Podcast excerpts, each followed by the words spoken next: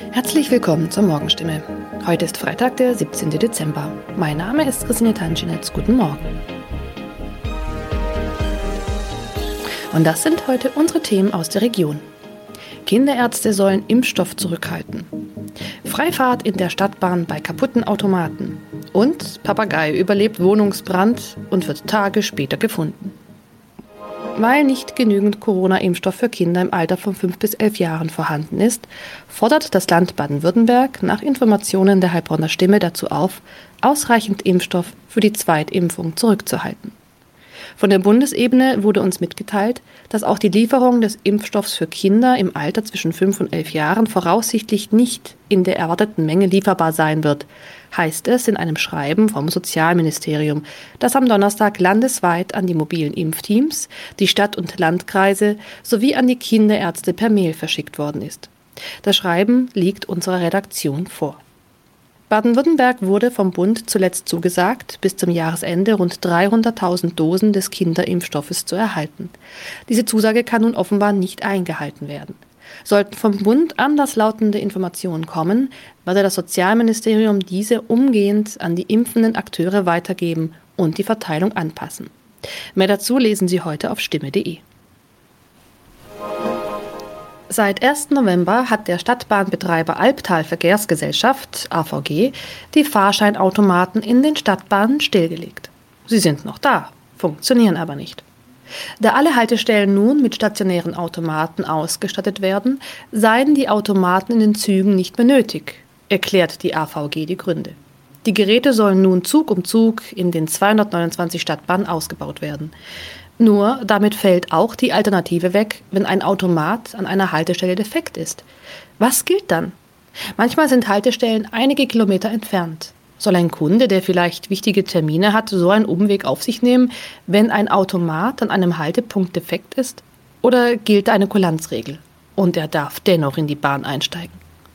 AVG-Sprecher Michael Kraut stellt für das Gebiet des Karlsruher Verkehrsverbunds klar, Dort dürfen Fahrgäste bei einem defekten Automaten an der Haltestelle einsteigen. Sie sollten den Defekt entweder dem Stadtbahnfahrer oder gegebenenfalls dem Prüfpersonal in der Bahn melden. In dem Fall werde kein erhöhtes Beförderungsentgelt verhängt. Man könne jederzeit prüfen, ob eine Störung an einem bestimmten Automaten vorlag. Auch im Heilbronner Hohenloher Haller Verkehrsverbund gilt diese Kulanzregel. Mehr dazu lesen Sie auf stimme.de. Am vergangenen Samstag kam es in Neckargartach zu einem Wohnungsbrand, bei dem ein Mann und ein Papagei verletzt wurden. Ein zweiter Papagei blieb unverletzt. Später stellte sich heraus, dass sogar ein dritter Papagei in der Wohnung sein müsste. Wenige Tage nach einem Hausbrand in Heilbronn haben Feuerwehrleute einen überlebenden Papagei aus einer betroffenen Wohnung gerettet. Ein aus der Wohnung geretteter Papagei wurde zudem vorsorglich einer Tierklinik übergeben. Der andere Vogel blieb am Samstag unverletzt. Doch damit war das Papageienproblem noch nicht gelöst. Denn am vergangenen Dienstag habe sich der verletzte Bewohner bei der Polizei gemeldet und mitgeteilt, einer seiner insgesamt drei Papageien müsste sich eigentlich noch in der Wohnung befinden.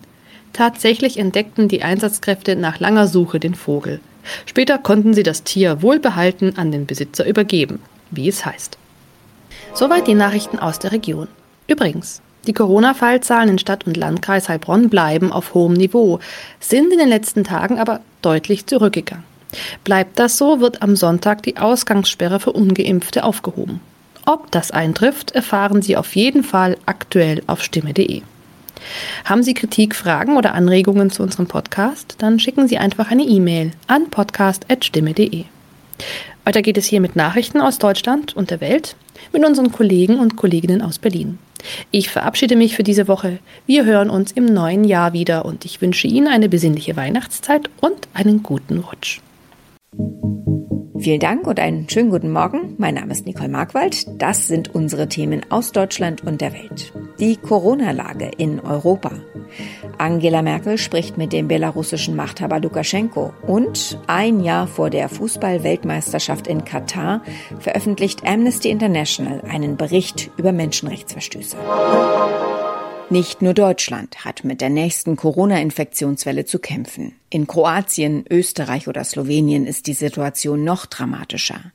Aber es gibt eben auch Länder, die die Lage momentan besser im Griff haben.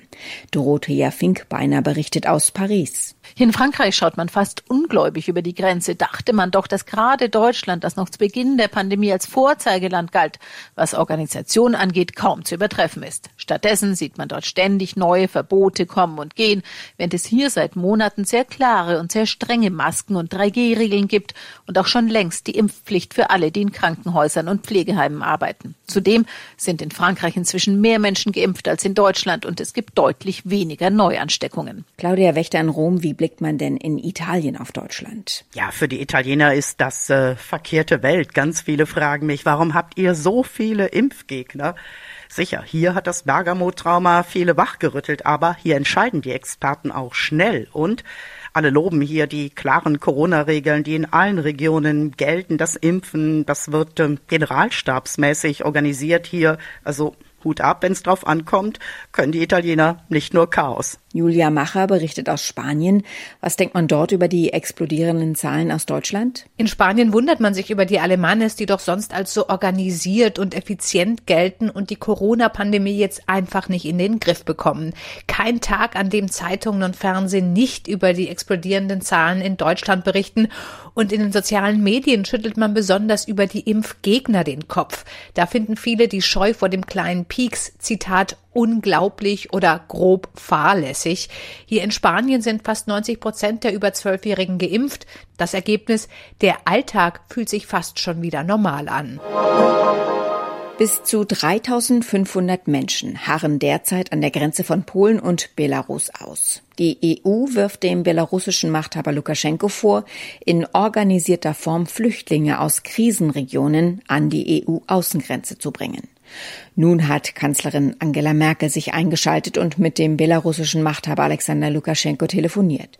Das Gespräch dauerte etwa 50 Minuten. Weitere Informationen von Dirk Zeitler. Es ist das erste Mal seit der umstrittenen Präsidentenwahl im August vergangenen Jahres in Belarus, dass Merkel mit Lukaschenko gesprochen hat. Gut möglich, dass Russlands Präsident Wladimir Putin das Gespräch vermittelt hat, hatte er am Wochenende doch die Erwartung geäußert, dass Merkel mit Lukaschenko ins Gespräch kommt. Deutschland und die EU werfen Lukaschenko vor, Flüchtlinge aus Krisenregionen an die EU-Außengrenze zu bringen, um sich so für EU-Sanktionen zu rächen. Dafür haben die EU-Außenminister neue Sanktionen auf den Weg gebracht. In gut einem Jahr beginnt in Katar die Fußball-WM. Zuletzt waren wieder verstärkt Rufe nach einem Boykott zu hören. Kritiker dürfen sich durch einen neuen Amnesty-Bericht bestätigt sehen. Demnach hat die Regierung viele Pläne, die Bedingungen für arbeitende Migranten zu verbessern, nicht umgesetzt. Wir sprechen mit Katja Müller-Fahlbusch. Sie ist bei Amnesty International für den Nahen Osten zuständig. Vor vier Jahren hat Katar Reformen auf dem Arbeitsmarkt angekündigt. Welche genau? Da geht es äh, unter anderem darum, dass äh, Löhne pünktlich gezahlt werden.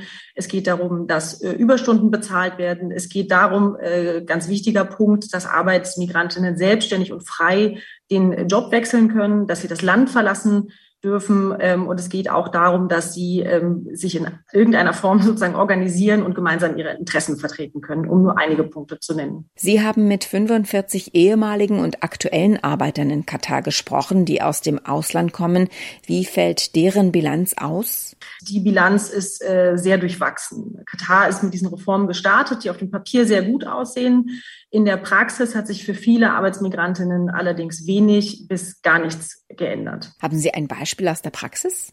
Eine wichtige Stellschraube für die Reform ist ja tatsächlich die Möglichkeit für Arbeitsmigrantinnen selbstständig ihren Job zu wechseln. In der Praxis hat sich das aber lange nicht durchgesetzt. Es zeigt sich, dass Arbeitgeber von ihren äh, Angestellten, wenn sie den Job wechseln wollen, horrende Gebühren verlangen. Es zeigt sich auch, dass äh, die katarischen Behörden, die sozusagen einem Jobwechselwunsch zustimmen müssen, häufig monatelang diese Verfahren gar nicht bearbeiten und dann sozusagen diesen Wunsch ablehnen, häufig ohne Angabe von, von Gründen. Es hieß auch mal, die Pässe der Arbeiter würden einbehalten. Ist das immer noch so? Per Gesetz ist das Einbehalten von Reisepässen verboten. In der Praxis findet das häufig noch statt. Vor allen Dingen bei Hausangestellten, die natürlich, weil sie häufig auch bei ihren Arbeitgebern wohnen, ähm, so eine enorme Nähe haben und dadurch sozusagen auch dem Missbrauch nochmal in einer ganz anderen äh, Art und Weise ausgeliefert sind. Also ja, der, sozusagen die Einbehaltung der Pässe ist weiterhin ein Problem und findet auch heute noch statt, entgegen aller Ankündigungen. In Katar arbeiten rund zwei Millionen Menschen aus Nachbarländern, auch auf WM-Baustellen. Welchen Stellenwert haben diese Arbeiter? Vorreiter für den kleinen Staat. Die katarische Wirtschaft ist ganz in ganz erheblichem Maße von diesen ausländischen Arbeitskräften abhängig. Die könnten schlicht und ergreifend sowohl Infrastrukturprojekte als auch Dienstleistungen, Hotel- und Gaststättengewerbe, Sicherheitsgewerbe, all das wäre überhaupt nicht möglich ohne die ausländischen Arbeitskräfte. Kräfte. Also Katar ja ist, ist abhängig von denen und hat deshalb eigentlich auch allen Grund und äh, tatsächlich ja ohnehin jede Pflicht sozusagen, äh, den vernünftige Arbeits- und Lebensbedingungen auch zu bieten. Was fordern Sie vom Fußball-Weltverband FIFA ein Jahr vor der Weltmeisterschaft? Wir fordern von der FIFA, dass sie Druck macht auf die katarische Regierung, die Reform umzusetzen. Wir fordern von der FIFA auch, dass sie öffentlich, regelmäßig und transparent auch über Missstände spricht, dass sie die benennt ähm, und dass die FIFA auch ganz klar macht, welche Maßnahmen sie selber unternommen hat, um Menschenrechtsverletzungen aufzudecken oder zu verhindern. In unserem Tipp des Tages geht es heute darum, ob wir eventuell Duschgel, Shampoo und Co. häufiger mal links liegen lassen sollten. Angeblich ist es angesagt, sich seltener zu waschen. Manche Menschen verzichten auf die tägliche Dusche, sei es aus Gesundheits- oder Klimaschutzgründen. Denn wer seltener duscht, schone die natürliche Schutzbarriere der Haut und spare auch Wasser. So die These. Johanna Theimann weiß mehr. Wer hat sich denn diesen Trend ausgedacht? Dreimal darfst du raten. Es sind die Stars und Sternchen aus den USA, die da ganz vorne mit dabei sind. In Hollywood ist das gerade ein echter Hype. Stars wie Brad Pitt haben sich schon dazu bekannt. Dass die Lust am Duschen schwindet, daran hat aber tatsächlich Corona auch Schuld. Im Homeoffice mussten wir uns weniger stylen und viele haben eben auch weniger geduscht.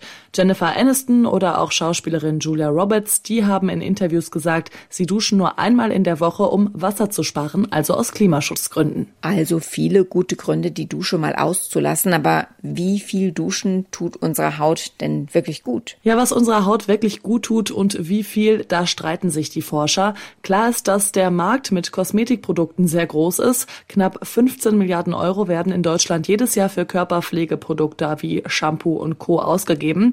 Der Arzt und Autor James Hablin, der schreibt, dass Seife eigentlich nur für Hände, Füße oder die Achselhöhlen gut sind. Wir sehen aber in Werbung häufig Menschen, die sich am ganzen Körper einseifen, als wären sie ein Auto in der Waschanlage.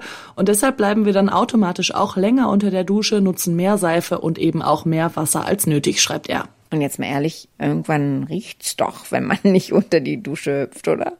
Es sei wohl so, dass der Körper sich nach einer Weile daran gewöhne, weniger geduscht und geschrubbt zu werden. Wer das tägliche Duschen aufgebe, der rieche zwar erstmal stärker, später entstehe aber ein natürliches Gleichgewicht, so der Arzt. Und auch Hautärzte unterstützen diese These und meinen, dass sich viele viel zu viel, zu heiß, zu lange duschen. 20 Minuten täglich unter der warmen Dusche seien einfach unnötig, heißt es. Und mal ehrlich, damals, als die Omas und Opas nur einmal in der Woche gebadet wurden, haben sie auch nicht gestunken. Autofahrer in Kaiserslautern haben am Sonntag rot gesehen im wahrsten Sinne des Wortes, denn die Ampeln an einer Kreuzung schalteten auf rot und blieben es auch, ganze 15 Minuten lang. Dann sprang die Ampel auf grün und alles funktionierte so, als sei nie etwas gewesen. Bislang ist unklar, was diesen 15-minütigen Defekt ausgelöst hat. Soweit das Wichtigste an diesem Dienstagmorgen. Ich heiße Nicole Markwald und wünsche einen guten Tag.